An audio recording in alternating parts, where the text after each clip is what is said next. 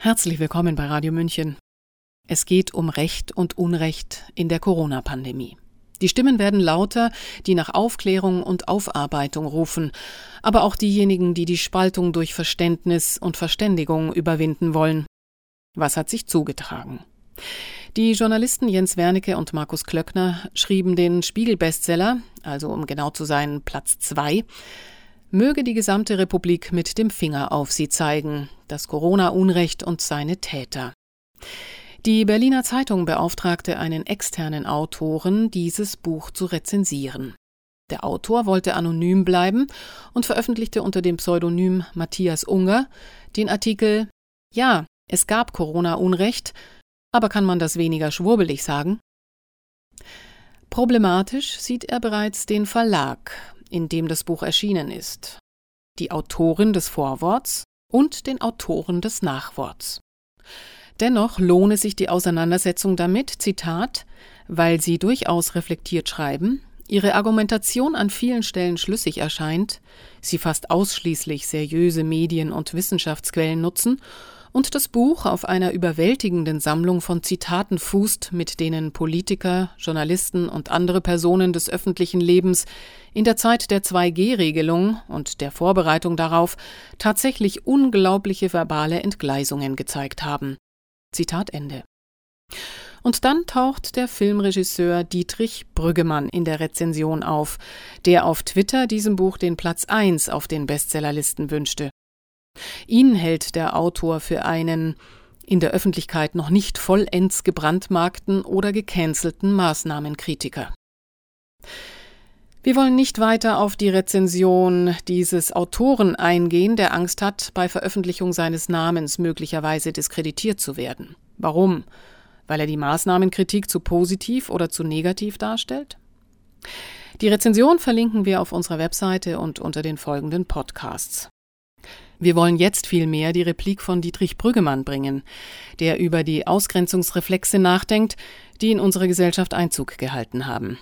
Hören Sie, der Elefant im Raum, wo fängt die Vermierung und Hetze an? Gelesen hat Sabrina Khalil. Jeder kennt die Situation, in der ein Gespräch nicht von der Stelle kommt, weil alle Teilnehmer einen Aspekt beharrlich ignorieren. Oft handelt es sich bei genau diesem beschwiegenen Element um den entscheidenden Punkt. In den letzten Jahren ist dafür eine schöne Redensart aus dem Englischen zu uns herübergewandert, der Elefant im Raum. In der anonym in der Berliner Zeitung veröffentlichten Rezension zum Buch Möge die gesamte Republik mit dem Finger auf sie zeigen, befindet sich meiner Meinung nach ein erstaunlicher Elefant, nämlich die Tatsache, dass der Autor aus Angst vor Stigmatisierung und Nachteilen seinen Namen nicht nennen will, diese Tatsache selbst aber anscheinend gar nicht weiter erwähnenswert findet.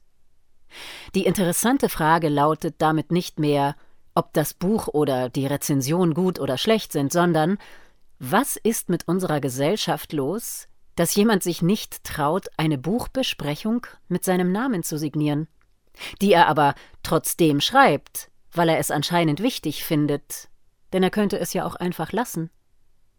Wollen wir Debatten fortan so handhaben, dass es nur noch eine zugelassene Meinung gibt und alles andere kann man allenfalls anonym sagen? Dabei ist der Text keine Jubelarie. Im Gegenteil, er reproduziert genau die Ausgrenzungsreflexe, von denen er sich bedroht sieht. Gleich zu Anfang legt er den Autoren zur Last, dass sie für zweifelhafte Portale schreiben und schießt damit ein wundervolles Eigentor. Denn wer anonym schreibt, der ist ja offensichtlich der Meinung, ein Text könne für sich stehen und die Person des Autors sei egal. Zumindest lässt er uns keine Chance herauszufinden, für welche zweifelhaften Portale er selbst sonst schreibt. Als nächstes heißt es dann, die Autoren hätten ein Nachwort, Zitat, im Schwurblersprech bestellt. Letzteres wird später im Text noch verschärft, da ist es dann gleich zweimal, Zitat, übelstes Schwurblersprech. Mir erscheint das wie übelstes Demagogensprech. Aber ich glaube, wir kämen weiter, wenn wir verbal etwas abrüsten würden. Man gestatte mir, dass ich an dieser Stelle etwas aushole. Ich bin Jahrgang 1976. Mein Leben lang war ich froh, in einer freien Demokratie mit zivilisierter Debattenkultur zu leben. Dehumanisierende Kollektivbeschimpfungen wie Schwuchtel oder Kanacke waren sogar auf den Schulhöfen, auf denen ich mich in den 1990er Jahren aufhielt, nicht mehr cool, und in der Erwachsenenöffentlichkeit waren sie undenkbar. In der Schule lernte man, wie in unfreien Systemen, und das war keineswegs nur NS-Deutschland, von Medien und Eliten gegen Dissidenten gehetzt wurde. Aber das wirkte sehr fremd und weit weg. Doch im Frühjahr 2020 rieb ich mir ungläubig die Augen und habe bis heute nicht damit aufgehört. Der Staat verhängte Maßnahmen, die man bis dahin für unvorstellbar gehalten hätte, und vergriff sich an zahlreichen Grundrechten. In einer funktionierenden Demokratie, in der ich mich bis dahin wähnte, hätte ich in sämtlichen Medien schärfste Debatten und härteste Kontroverse erwartet. Aber das blieb aus. Dafür wurde jeder, der Zweifel anmeldete, als Wissenschaftsleugner und Schwurbler diffamiert, der wolle, dass Menschen sterben und so weiter. Seitdem ist es offenbar völlig okay, einander mitzuteilen, man sei geisteskrank oder solle die Fresse halten. Mit derartigen sprachlichen Entgleisungen gibt man zwar zu erkennen, dass man keine guten Argumente hat und daher zum verbalen Äquivalent des Steinewerfens greifen muss, aber das scheint niemanden zu kümmern. Vor diesem Hintergrund erschienen mir die verbalen Exzesse im Herbst 2021, von denen das Buch handelt, nicht überraschend, sondern als eine Eskalation, die von Anfang an angelegt war. Erschreckend fand ich sie trotzdem. Daher habe ich dem Buch auf Twitter große Verbreitung gewünscht, und so habe auch ich es schlussendlich in die Buchbesprechung geschafft wobei der Rezensent mir zugesteht, ich sei in der deutschen Öffentlichkeit, Zitat, noch nicht vollends gebrandmarkt oder gecancelt. Und auch das schreibt er einfach so hin, ohne sich zu fragen, was er da stillschweigend abnickt. Dass man nämlich für Kritik an Corona-Maßnahmen gecancelt werden kann. Das findet er offenbar ganz in Ordnung. Andernfalls hätte er es als zentrales Problem benannt. Und damit wären wir wieder beim Elefanten im Raum. Wer über ein Buch schreiben will, das von Diffamierung und Hetze handelt, es aber aus Angst vor eben dieser Diffamierung und Hetze nur anonym tun will, der sollte sich mit den Mechanismen von Diffamierung und Hetze auseinandersetzen. Und die fangen nicht etwa bei der Sprache an, sondern schon bei den Strukturen, in denen man seine Gedanken organisiert, noch bevor man sie in Worte fasst. Es gibt da also ein Online-Magazin, das der Autor so zweifelhaft findet, dass jede Mitarbeit einen als Autor in Misskredit bringt, sowie ein Nachwort, das ihm so unmöglich erscheint, dass es über doppelte Bande nicht nur das gesamte Buch diskreditiert, sondern sogar diejenigen, die das Buch loben. Diese gedankliche Fehlkonstruktion namens Kontaktschuld hinterfragt er nicht, die fürchtet er ganz unhinterfragt, weswegen er ja seinen Namen nicht nennen will. Aber wie zweifelhaft sind sie denn überhaupt, die zweifelhaften Elemente? Ich kenne die Seite Rubicon, habe sie nie ausführlich gelesen, meine kritische Haltung zur Corona-Politik speiste sich eher aus Quellen aus dem englischsprachigen Raum, aber Zitat völlig einseitige Texte habe ich in den letzten zwei Jahren auch in der etablierten Presse zahlreiche gefunden. Durchaus auch mit falschen Fakten und zum Teil auch im religiösen Erweckungsstil. Schon die Modellrechnungen, anhand derer die Maßnahmen beschlossen wurden, waren ja falsch genau wie die Erzählung von der nicht vorhandenen Grundimmunität. Und Karl Lauterbach lag auch öfter mal daneben. Mir ist also nicht ganz klar, wo genau die singuläre Zweifelhaftigkeit einer Seite wie Rubicon liegen soll, selbst wenn dort unter anderem auch Blödsinn in überdrehter Rhetorik zu finden sein sollte. Als Freund sprachlicher Mäßigung finde auch ich das Nachwort des Buches nicht unbedingt notwendig, aber selbst das, was der anonyme Rezensent da als Zitat irrwitziges Verschwörungsdenken bezeichnet, erscheint mir nicht so sensationell. Die historische Gelegenheit für die Rekalibrierung der Weltwirtschaft wurde ja tatsächlich genau so angepriesen. Beispielsweise von Klaus Schwab, Chef des Weltwirtschaftsforums WEF, der sich außerdem brüstet, mit seinem Young Global Leaders Programm, deutsch junge globale Führer, die Regierungen der Welt, Zitat, zu penetrieren. Das WEF veröffentlicht außerdem gern pastellige Wohlfühlvideos, in denen Lockdowns gepriesen werden, weil sie Städte, Zitat, verbessern.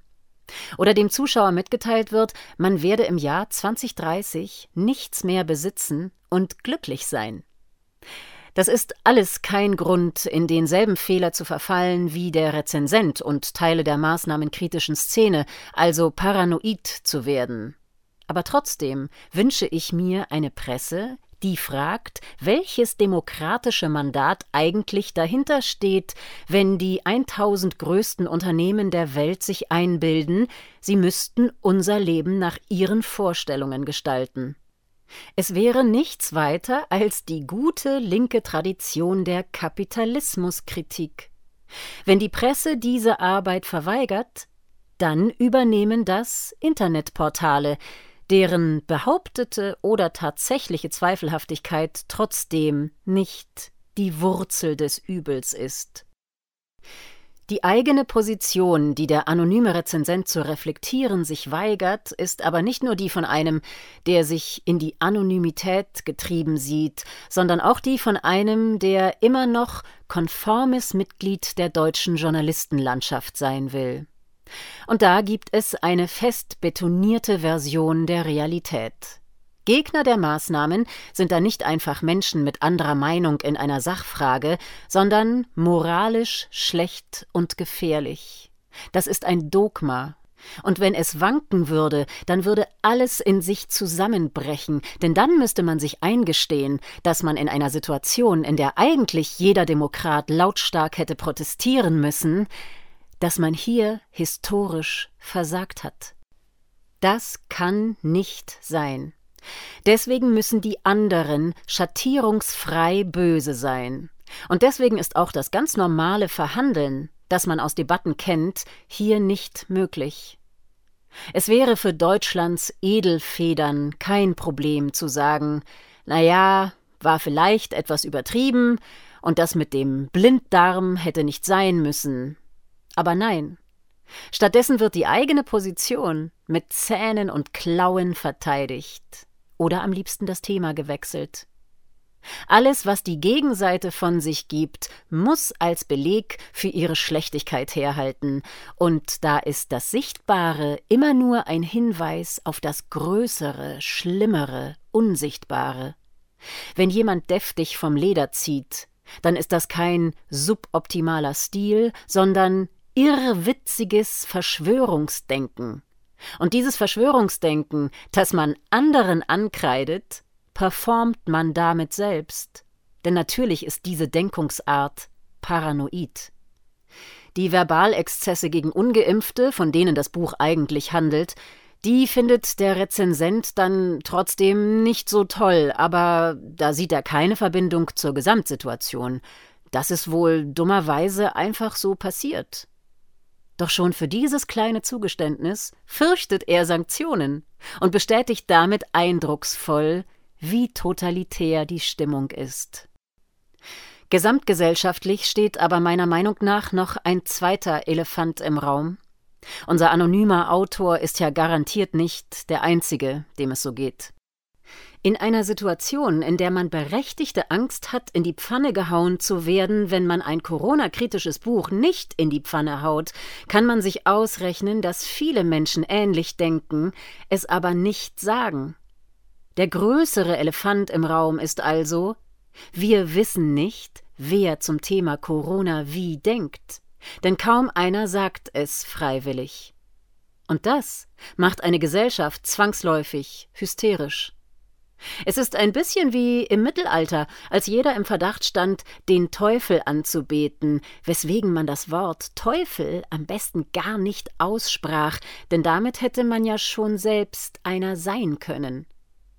Es könnte durchaus sein, dass in jedem Zoom-Call, an jedem Kantinentisch und bei jedem Elternabend ein Viertel oder die Hälfte der Anwesenden die Corona-Politik insgeheim grauenvoll findet und sich weit weg wünscht. Ich weiß, wovon ich rede, denn ich kenne viele. Eine öffentliche Meinung, die vor allem von Journalisten immer weiter propagiert wird, sich nur mit Sanktionsdrohungen an der Macht halten kann und spätestens mit der ungeimpften Hetze vom Herbst 2021 ihr wahres Gesicht gezeigt hat, die wird irgendwann kippen. Das ist ziemlich sicher. Da ist es völlig egal, ob dieses Buch eine Debatte anstoßen wird, was es übrigens entgegen der Behauptung des Rezensenten nicht explizit fordert. Es verlangt Aufarbeitung. Das ist etwas anderes. Und es ist auch egal, wer für welche Portale schreibt und ob das Nachwort ein Volltreffer ist oder völlig daneben. Die beschriebenen Dinge sind passiert. Dieses Buch ist einfach nur ein Signal, es macht sie sichtbar, und andere werden folgen. Das Pendel schwingt zurück, und die Elite der deutschen Gesellschaft, also Medien, Prominenz und Politik, müssen sich ein paar unangenehme Fragen stellen. Noch kann man so tun, als wäre nichts passiert und nur ein paar dämliche Querdenker würden herumkrakeelen. Doch die Einordnung jeder Kritik als Querdenken ist eine Fata Morgana. Kritik an der Corona-Politik ist legitim und notwendig, und je mehr man dafür gecancelt wird, desto notwendiger ist sie. Unsere schöne, offene Gesellschaft hat eine üble Bauchlandung hingelegt. Das ist der riesengroße Elefant im Raum der deutschen Öffentlichkeit. Sie hörten Der Elefant im Raum wo fängt Diffamierung und Hetze an? Von dem Filmregisseur Dietrich Brüggemann als Replik auf eine Buchrezension. Beide Artikel, die in der Berliner Zeitung erschienen sind, verlinken wir auf unserer Homepage und unter den jeweiligen Podcasts. Gelesen hat Sabrina Khalil. Mein Name ist Eva Schmidt und ich wünsche Ihnen und uns Frieden. Ciao. Servus.